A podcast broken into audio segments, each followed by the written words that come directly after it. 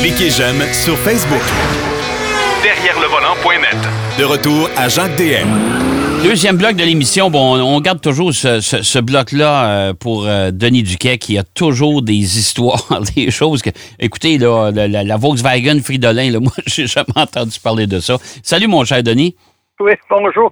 Mais avant de procéder à Fridolin, je tiens à te féliciter pour avoir été intronisé au temps de la renommée du Grand Prix de Trois-Rivières. Ah, merci, c'est gentil. Félicitations. Mais si ça te dérange pas, je vais continuer à, te tutoyer. Oui, oui, oui, garde, garde. ça, ça, change rien dans, ça change rien dans ma vie, je dois t'avouer. C'est, c'est, gentil d'avoir pensé. C'est gentil à l'organisation des Amis du Grand Prix d'avoir pensé à moi. Mais euh, non, non, écoute, euh, c'est, c'est, c'est, c'est une autre plaquette de plus que je vais accrocher à mon mur, euh, à mon mur à la maison dans mon bureau. Le plus intéressant là-dedans, c'est que tu continues à œuvrer dans le domaine de la course automobile. C'est ça qui compte. Ah, écoute, j'ai commencé en... J'étais là au Grand Prix de Trois-Rivières en 1967 avec mon père. J'avais 10 ans. Euh, en 1975, j'ai commencé à travailler comme bénévole, puis j'ai jamais arrêté euh, depuis ce temps-là. Ça fait quand même un bout de temps. Ça nous donne un coup de vieux, ça, mon cher Denis, tu le sais. Hein? Euh, parlant de, du passé, je vais te parler du Volkswagen Fridolin. Mais que c'est ça? Fridolin. D'abord, le nom est un peu particulier, mais on n'explique pas pourquoi ça s'appelle Fridolin. C'est un, une petite fourgonnette de livraison euh, de la Poste en Allemagne. En 1900, au début des années 60, euh, le responsable des postes en Allemagne ont demandé à, à Volkswagen d'élaborer un fourgon de livraison. On avait pensé initialement à, demander à, acheter des gogo mobiles euh, qui, viennent. C'était une compagnie qui fabriquait différentes petites voitures, notamment une petite fourgonnette, mais on a décidé de demander à Volkswagen. Puis euh, le vrai nom, le nom officiel de ce véhicule-là est le type 147, excusez mon allemand, Kleinliche Verwagen. On va se contenter de l'appeler Fridolin. Oui. Puis comme c'est souvent le cas chez Volkswagen, on est allé euh, dans, le département des pièces disponibles. Puis là, on a pris la plateforme d'une Carmen Guilla, la section arrière de la mini-boss, l'avant du notchback et euh, le moteur de la, de la coccinelle. Et voilà, on a mis des portes coulissantes. Et on en a quand même fabriqué 6000 euh, de 1964 à 1972. OK. Euh, si tu voulais savoir de quoi ça a l'air, seulement aller à. Euh, euh, ouais, derrière le volant.net, ouais. Puis vous allez voir le fridolin sous toutes ses formes. Puis en, Suisse, on a vu ça, puis on dit, ben, on pourrait peut-être s'inspirer de ça. On a demandé à Volkswagen d'en fabriquer, mais là, on a changé l'habitacle un peu, mis des freins à disque à l'avant. Et le moteur est plus puissant et on a des rétroviseurs sur les ailes avant pour mieux euh, négocier les routes helvétiques. Puis euh, les Suisses en ont commandé 1000. Ça veut dire qu'il y a 5000 unités de fridolin qui ont été euh, commercialisées. Mais vu que c'est un véhicule qui appartenait au domaine public, quand on a arrêté de l'utiliser, on l'a envoyé à la Ferrari. Donc, il en reste à peu près 200. Qui sont modifiés de toutes les façons en véhicules de course. Il y en a qui sont restaurés totalement. Et, soit dit en ah, je, regarde ça, là. C'est cute. Ah oui, ça, hein? ça a de l'allure, c'est quand même. Puis, il euh, faut dire que pour certains Québécois, fridolin, ça veut dire aussi des fridolinades de Gracien Julina. Ben ouais, ben ouais. Au ben début des années 40, là, pendant les années de guerre, Gracien Julina interprétait Fridolin. C'était un petit gamin astucieux et assez euh, peu respectueux de l'ordre. Puis ça s'appelait les fridolinades. Quand j'ai vu ça, Fridolin, j'ai dit bon. Puis la seule personne à qui j'ai parlé de ça qui savait c'était quoi, devine, Éric Descaries. Monsieur, c'est tout. Ouais. Quand tu prendras Éric Descaries à défaut sur quelque chose dans l'automobile, ça doit être quelque chose de très rare. Ah, ça doit être rare, hein, s'il vous plaît. Oui, tu as tout à fait raison. Si vous entendez parler du Fridolin, c'est un produit Volkswagen qui livrait les colis et les lettres en Allemagne. Bon, écoute, euh, super intéressant. Allez voir ça sur derrière le volant.net. On le voit, le véhicule tout jaune, tout de jaune vêtu. Euh, c'est assez particulier. Vous allez reconnaître des éléments de carrosserie, surtout dans la partie avant de, des Volkswagen de l'époque. Euh, la durée de vie moyenne d'un véhicule, ça dure combien de temps, une auto? Selon les, données que j'ai recueillies un peu partout, ça devrait durer un minimum de 10 ans. Donc, on dit que la moyenne euh, parcourue par une auto au Canada par année, c'est 20 000 km. Donc, après 10 ans, vous avez parcouru plus ou moins 20 000, 200 000 kilomètres. Et, tous les ingénieurs à qui j'ai parlé au cours des années m'ont toujours dit, un auto aujourd'hui, c'est 225, 250 000 kilomètres minimum, avec, et là, il y a une pause, un minimum d'entretien. Et c'est là le secret. Euh, parce que il y a des gens, moi, j'ai toujours été fasciné, des gens achètent une auto 40, 50, 60 000 dollars. Puis là, ils viennent, te, garde, garde Denis, garde-tu mon auto, je viens de l'acheter, elle est belle, tout ça. Ça va un an plus tard, elle n'a jamais été lavée. Quatre ans plus tard, on, voit que les roues sont mal alignées, qu'il y a une petite poque euh, ça n'a pas été entretenu. Pourtant, c'est le deuxième investissement qu'on fait après, après la maison. Puis il y a bien des gens, ils vont s'acheter un divan en cuir, ils vont mettre une housse pour le protéger, puis ils s'achètent un auto, puis ils font rien. Mais avec un minimum d'entretien, c'est-à-dire les, changements d'huile à temps, à vérifier. Une affaire qu'on oublie, c'est l'alignement des roues, pincement des roues avant, qui est très important, pas uniquement pour prolonger la durée des, pneumatiques, mais tous les, éléments de suspension, quand c'est de travers, ça use de travers, et aussi les amortisseurs, parce que des amortisseurs usés, ils amortissent pas. À ce moment-là, il y a des chocs à travers toute la voiture, ça secoue la carrosserie, et là, ça provoque un paquet de petits problèmes. Puis aussi, euh, s'assurer d'avoir des pièces de rechange euh, de qualité. Parce que dans l'industrie, on parle des, des, pièces de jobber, là, qui viennent d'on ne sait où. C'est pas nécessairement une bonne idée. Certains éléments, peut-être, mais il y a d'autres éléments, il faut toujours mettre la qualité. Ah, ça, ça, ça, tu as tout à fait raison. Il faut être de précaution parce que souvent, on appelle ça des, des le marché secondaire, c'est-à-dire qu'au lieu d'acheter une pièce d'origine pour votre véhicule, ben, il y a des compagnies qui font des copies, si on veut, là, de ça. Mais euh, si c'est fait, euh, puis je ne vais pas être plate, là, mais si c'est fait made in China, méfiez-vous. Bon, puis euh, ça vient d'autres places aussi. Quand ça vient, c'est pas cher, puis ça vient d'un pays dont on savait même pas que ça existait il y a deux ans. Oui, oui, c'est ça. Méfiez-vous. Mais il y a une chose, par contre, c'est qu'en Europe, quand on prenait des pièces de rechange qui n'étaient pas d'origine, on était accusé de contrefaçon. Oui, Et même les compagnies européennes, mais encore aujourd'hui, ils mettent un poinçon sur des pièces de carrosserie, sur différents éléments pour dire que c'est une pièce d'origine. Donc, à la longue, vous pensez sauver, de, épargner de l'argent à court terme, mais à long terme, c'est pas des, bonnes économies parce que si vous entretenez votre voiture, elle va durer longtemps. Puis en plus, vous allez avoir l'agrément de conduire une auto qui est quand même agréable à conduire parce qu'elle est intègre, puis il n'y a pas rien qui, qui, va casser. Puis c'est sûr que de l'entretien euh, d'usure comme les freins, les pneus, etc. Mais aujourd'hui, les voitures, c'est pas tellement compliqué. L'avant, il fallait changer les pointes, les bougies, il fallait changer ça. aujourd'hui, ça dure quasiment à vitam aeternam. Puis il faut pas oublier qu'il y a beaucoup de constructeurs maintenant, quand vous achetez une voiture, ils offrent l'entretien gratuit pendant trois ans. Oui, c'est vrai. C'est qu'il vous reste sept ans à faire des changements d'huile, etc. Donc, euh, 10 ans. Mais un problème que ça pose, si vous achetez une voiture aujourd'hui, en 2021, en 2031, votre voiture va avoir fait son cycle, plus ou moins. Et là, qu'est-ce que vous faites? Les voitures thermiques à moteur thermique sont interdites. Oui.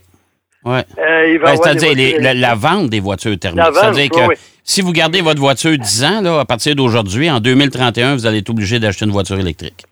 Puis il y a une chose aussi, c'est que votre voiture, quand on ne pourra plus vendre des voitures à moteur thermique, peut-être qu'elle va valoir plus cher comme usager, parce qu'il y a des gens qui vont vouloir acheter ça au lieu d'une voiture électrique ou en tout cas partiellement électrifiée. Ça va être un beau dilemme, tout ça dans 10 ans, mais ça vous ça vous empêche pas d'acheter une voiture neuve aujourd'hui. Vous allez en profiter pendant longtemps. Mais tu sais, ça, c'est la durée de vie d'un véhicule. Mais Denis, on s'entend que les gens, euh, les gens qui gardent leur véhicule 10 ans, il n'y en a pas des tonnes, là. Non, mais il y en a. Euh, je peux parler à connaissance de cause. Moi, euh, mon épouse a conduit une Honda Accord, je ne sais même plus quelle année. Elle a 233 000 km, truc de même. Ça a été entretenu, monsieur, à la lettre et au point virgule. Euh, L'auto va bien, elle est intègre. Le seul truc, c'est le radio qui marche par intermittence puis on veut pas le faire réparer parce que ça va coûter probablement plus cher que la valeur de l'auto. Mais l'auto, euh, les sièges en cuir, la climatisation, euh, euh, les pneus neufs, la suspension, les freins ont été réparés récemment. je sais pas qu'elle irait en Floride avec ça, là, mais puis encore, on pourrait certainement le faire. Mais ça, ça veut dire que notre entretenu, plus aussi le traitement anti-rouille, euh, ça débrouille bien des gens. Ouais. Ah, écoute, c'est, on, le dit tout le temps, une voiture bien entretenue, vous allez allonger euh, sa durée de vie de, de, de, beaucoup, là. Mais si vous l'entretenez, il y a des gens qui disent, écoute, moi, je l'ai eu quatre ans, et puis euh, j'ai commencé à avoir des problèmes avec, mais c'est des voitures qui ont jamais, jamais vu le garage une fois sorties de la concession. Ils n'ont jamais changé d'huile, ils continuent juste à en mettre quand il en manque. Ben, c'est ça. Bref. Bon. Mais en parlant du futur, je vais te parler du Power Paste. ça, c'est quoi? Tu, me disais tantôt, c'est pas de la pâte à dents. OK. C'est qu'on cherche, il y a beaucoup de, c'est beau l'électrification, la voiture à hydrogène. L'électrification, ça règle bien des problèmes, mais ça règle pas tous les problèmes. Premièrement, il n'y a aucune solution qui règle tout. Mais euh, l'Institut de recherche en Allemagne, euh, qui s'appelle Fraunhofer, Mm-hmm. a, peut-être trouvé une solution pour stocker plus facilement l'hydrogène, un carburant particulièrement volatile et difficile à contenir. On voit les voitures à hydrogène, à pile, euh, euh, c'est que ça prend des réservoirs, puis etc. C'est plus compliqué. Eux, ils, ont, ils servent d'un, de, de, attendez un peu, je me retrouve dans mes notes, hydrure de magnésium solide. On fait une espèce de pâte avec ça, d'où le nom de, Power Paste. On y intègre de l'hydrogène et on met ça dans des... Ça arrivera pas demain, là, mais c'est un, avenir intéressant parce que on met ça dans des contenants. Mettons, on pourrait mettre ça comme l'équivalent d'une canette, par exemple, de, breuvage. Et à ce moment-là, on, y aurait un réservoir d'eau, puis le mélange des deux, on, fait une explosion du, du produit. Ça produit un gaz s'en va dans un cylindre qui, euh, à ce moment-là, sert de générateur pour le moteur électrique. OK. On est à l'électrification au bout. Ben, les voitures à, pile à combustible, c'est la même chose. L'hydrogène sert à alimenter euh, un moteur électrique. Ouais. Et, ça, c'est qu'on dit que la puissance de ce Power Pace est dix fois supérieure à la meilleure des piles euh, électriques actuellement utilisées. OK. En plus, le magnésium, apparemment, il y en a en masse. c'est pas parce que là on parle de, l'électrification, mais il y en a qui disent ah oui, il n'y a pas de problème, il y en a des éléments rares. Apparemment, c'est pas nécessairement le cas. C'est pour ça qu'on fait beaucoup de recherches pour trouver des solutions alternatives pour faire des piles. Oui, parce que la pile, la pile actuelle, ça, euh, si on se met à équiper toutes les voitures électriques de ces piles-là, c'est désolé, mais on va, ça sera pas long qu'on va en manquer.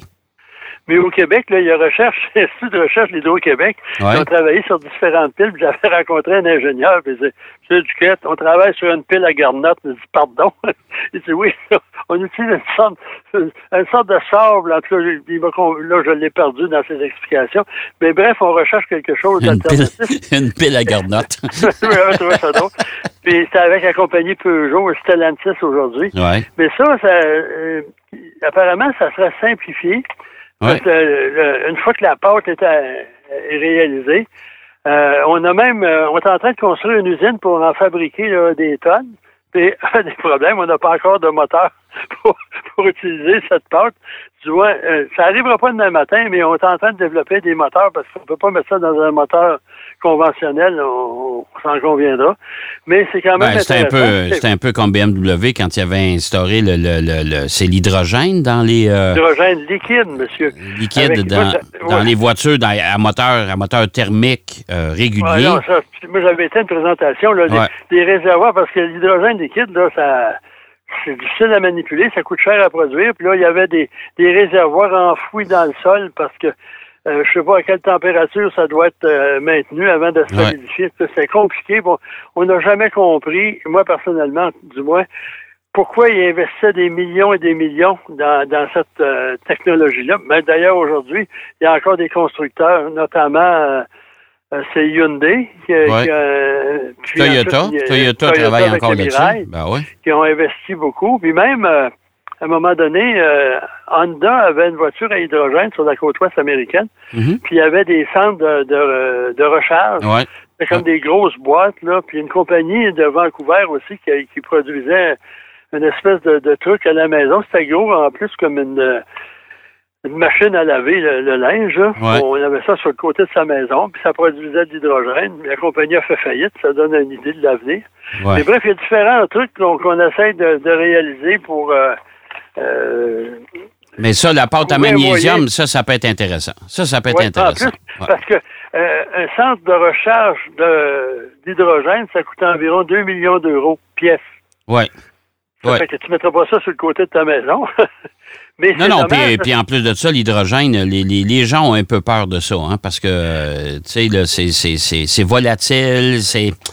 Il y a des les, réservoirs d'hydrogène qu'on met dans les voitures, c'est blindé, ça, ça n'a pas de bon sens. Oui, hein? c'est très complexe, c'est très coûteux.